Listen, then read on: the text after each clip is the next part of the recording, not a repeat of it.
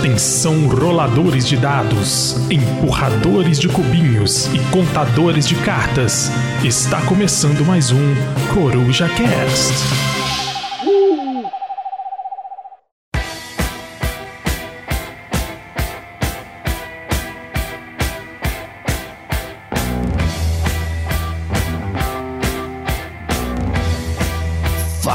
Galera, beleza? Aqui quem fala é Rafael do Lost e está começando mais um Coruja Shorts e dessa vez vamos falar de um jogo que está ali no meio da ilha mais falada do mundo. Olha aí, do, que eu estou falando? Do que eu estou falando, Pedro, meu querido, tudo bem? Bom dia, boa tarde, boa noite, estamos falando de London, um jogo aí maravilhoso que finalmente virá para terras brasileiras, Rafael. MipoBR que fica escutando, eu tenho certeza que a galera do MipoBR escuta o Coruja Cast, porque a gente fala fala de Watergate pra caramba aqui, o cara vai lá o quê? Lança Watergate. A gente fala, não, London é bom pra caralho, sei o que, sei o que, fala, lança London. Muito bom, MPBR, continua escutando aí que vocês vão lançar só jogão. Agora fica um questionamento aqui, Rafael. Ah. MPBR no Vasco? Olha aí. ah, referências ao choque de cultura e BR no Vasco. Vamos que vamos que vamos.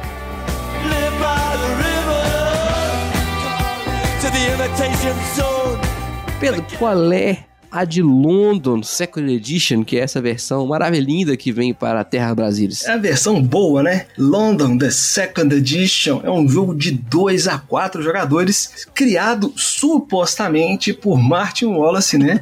Isso é um, pra quem não conhece o nosso meme do suposto Martin Wallace, né? É famoso por ter supostamente criado jogos como os Três Bras, né? Age of Steam, Austrália e uma bomba chamada Moa. É, eu, isso... eu colocaria a Austrália na lista de bomba também, mas tudo bem, vamos lá, segue é aí. É que a Austrália tem Cthulhu, né? Cthulhu é, é, é entre termos. Olha aí, Enquanto isso, na parte da arte, nós temos, nós temos Mike Atkinson, que participou da primeira versão do jogo também e impressou seus dotes artísticos para outro jogo do Martin Wallace que foi Automobile. Será que é Automobile? Eu não sei. Como pronuncia essa palavra aí? O ouvinte pode Fala Você... se tá certo ou tá errado, o automobile. Automobile, provavelmente. Teleweb ouvinte e que já morou fora do Brasil num país de língua inglesa ou fez um cursinho na CCAA, manda pra gente ali como é que pronuncia, por gentileza. É, provavelmente deve ser automobile ou qualquer coisa parecida com isso. E tem que falar com o inglês de London, né? Porque, afinal de contas, estamos falando de London aqui, que, que é um sotaque diferente. Exatamente. É o Gimme Motor, Motherfucker,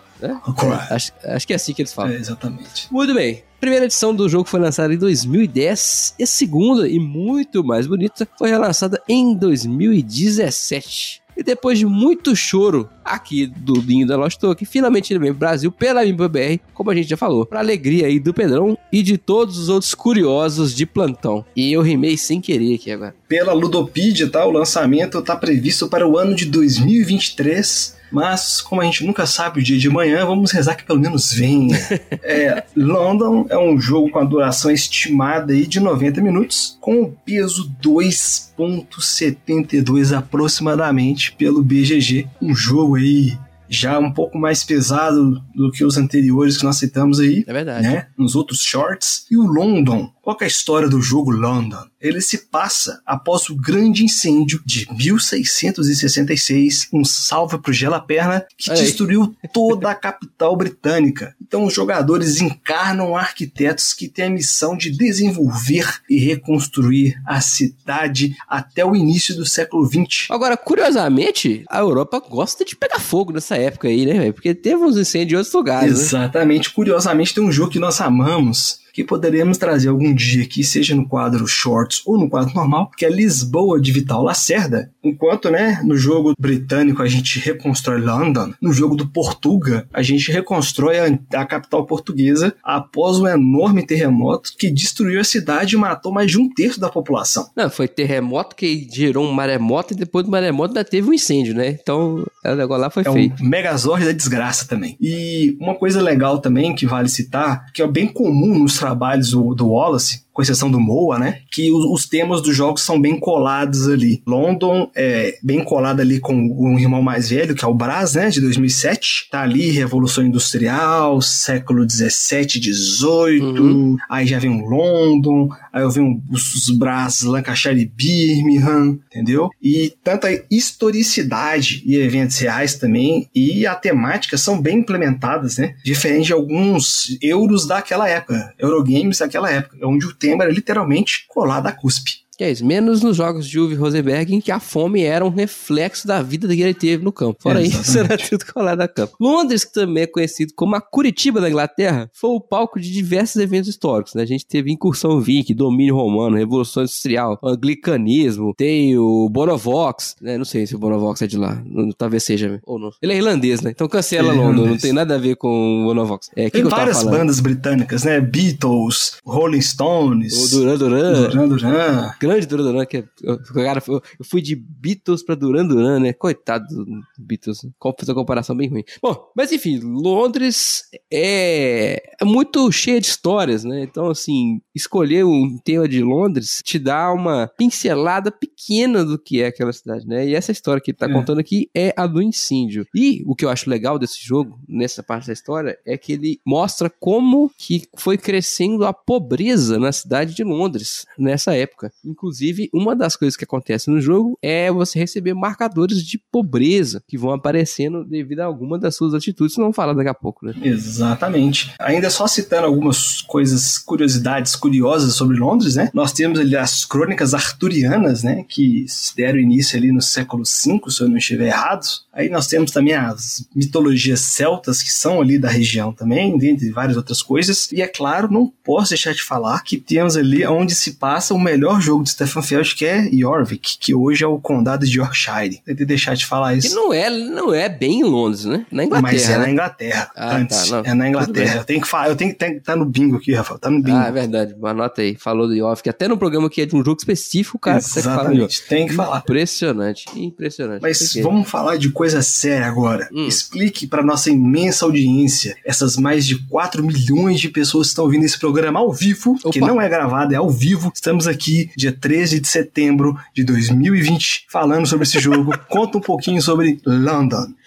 a gente viaja no tempo, né? cara, London, como é que funciona o jogo? A gente falou de história, de arte e tal, mas qual é que é a do jogo? Basicamente, cara, é um jogo econômico de construção de motor. Curioso isso, né? O que, que vai acontecer? Você vai comprar cartas e botar num tableau. Imagina que você está jogando Wingspan, só que com uma linha só. Você uhum. jogou Wingspan, tem três linhas, né? Em London você vai jogar com uma linha. Pra quem nunca jogou Wingspan, o que, que eu tô fazendo? Tô enfileirando um monte de cartas. Você compra uma carta, bota ela na sua frente. Compra a segunda, bota ela na, do lado da primeira. E assim vai. Então você vai pegando seus recursos, comprando cartas e colocando na sua frente. Em dado momento, você pode escolher, em vez de comprar carta, ativar a sua cidade. E é aí que a mágica acontece. Todas as cartas que você tem descidas, elas ativam. E elas vão fazendo algumas coisas. Então, é isso. Esse é o motor do jogo. Você compra as cartas, vai, vai, monta a maquininha, roda ela inteira, e aí vai ganhar um monte de recurso, um monte de coisa, e também vai gerar a pobreza que eu falei mais cedo. Então, é um jogo de construir o seu motor, mas você tem que ficar ligado, porque as coisas têm os seus lados bons e os lados ruins, dependendo se você pegar uma carta que vai aumentar muito o número de pobreza no seu jogo, e no final do jogo está ponto negativo. Então, o que você quer fazer? Construir um motor que funcione legal, mas que tente desviar desses percalços. Então, é, é a dinâmica é bem interessante nesse sentido. É. é mais, mais ou menos isso. Eu não vou ficar falando muito de mecânica, não, que teve um ouvinte nosso que falou que não é para ficar falando muito de mecânica no shorts. É pra falar mais de sentimento. Porque o sentimento tá no reggae, tá no coração, cara. Você tem que lembrar Olha disso. Aí. Nós falamos, né? A primeira versão é judiada, é judiada, é feio. A segunda versão é bonita. Então, graças a Deus que a Meeple Bear vai trazer a segunda edição, que ela é bonita. Se você quiser saber um pouco mais sobre o jogo, tem um textinho do Rafael sobre London é lá na Ludopedia. A gente vai anexar aqui um, o link deles também aqui para você poder acessar. Vale muito a pena. Rafael falou da dinâmica aí e tal. Além do, dos marcadores de pobreza é, que a gente adquire, a gente pode adquirir empréstimos. E na última jogatina nossa, nós jogamos com a variante da regra errada sobre o empréstimo. Ah, é? Foi? É, porque o empréstimo estava muito barato de se pagar. Você tem um quê de econômico ali, então, para quem gosta desse tipo de jogo, o London vai ser uma boa pedida se os vikings quiserem.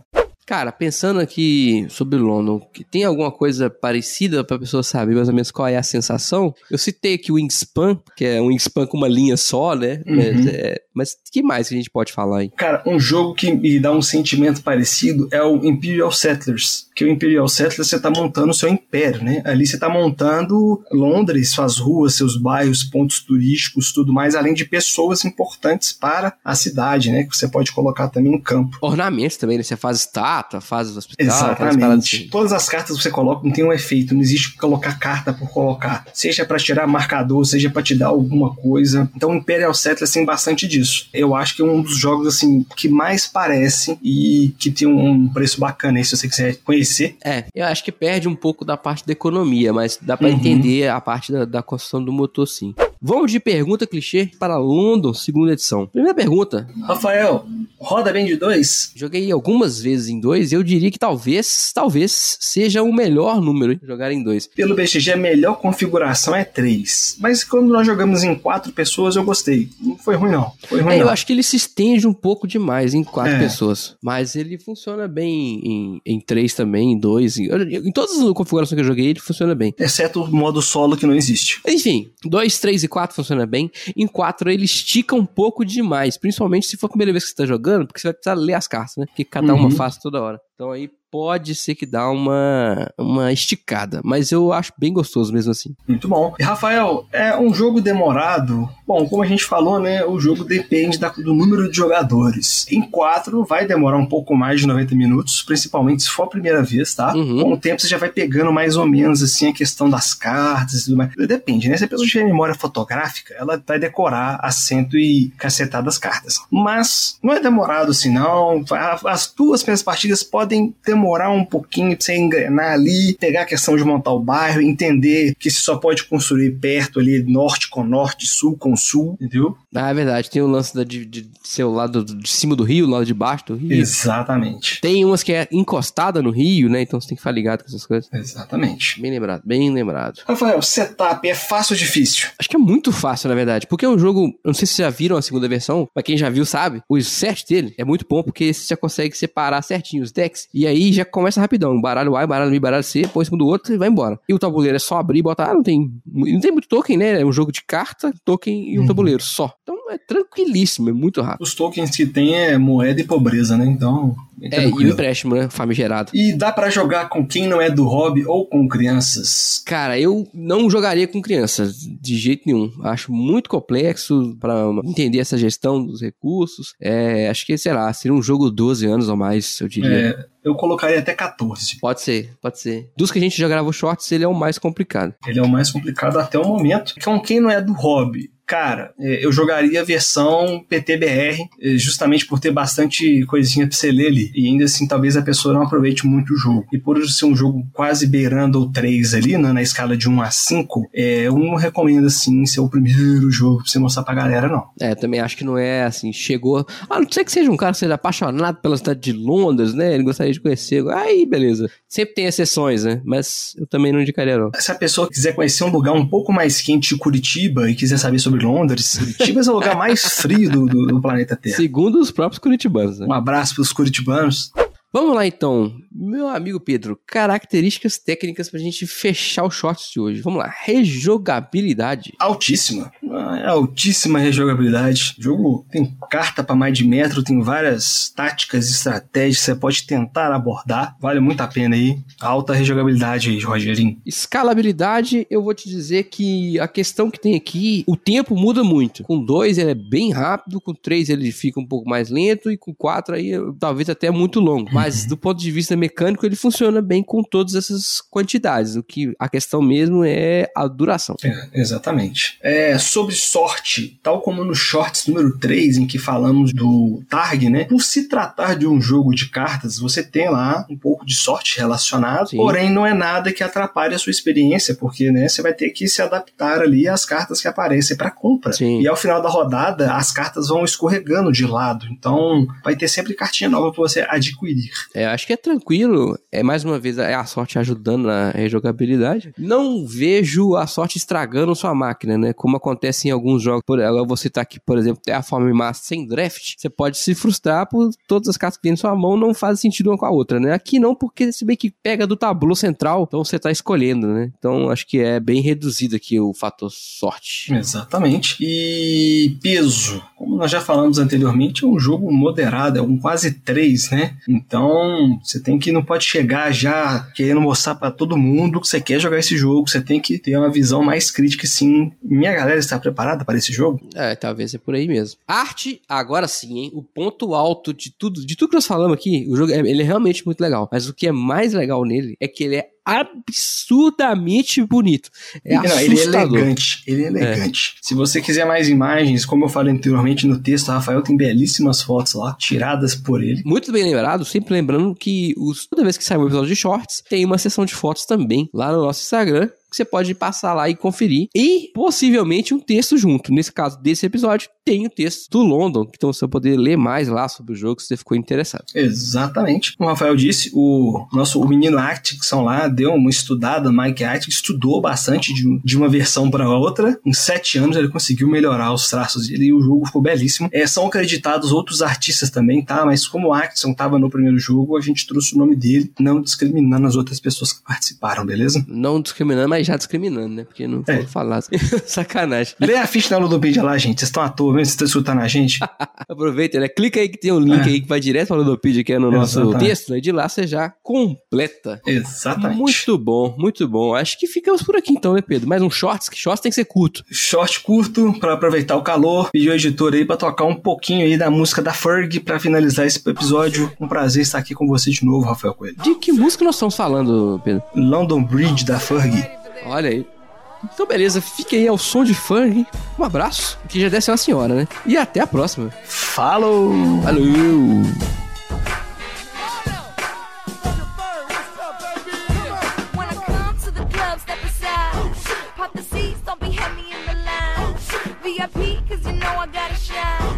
Fergie Ferg, give me love you long time.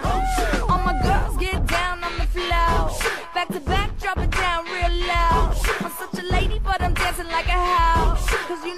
give a fuck, so here we go. How come every time you come around my London, London Bridge wanna go down like London, London, London, wanna go down like London, London, London, be going down like How come every time you come around my London, London Bridge wanna go down like London, London, London, wanna go down like London, London, London, be going down like Drinks get pouring and my feet start slurring, everybody start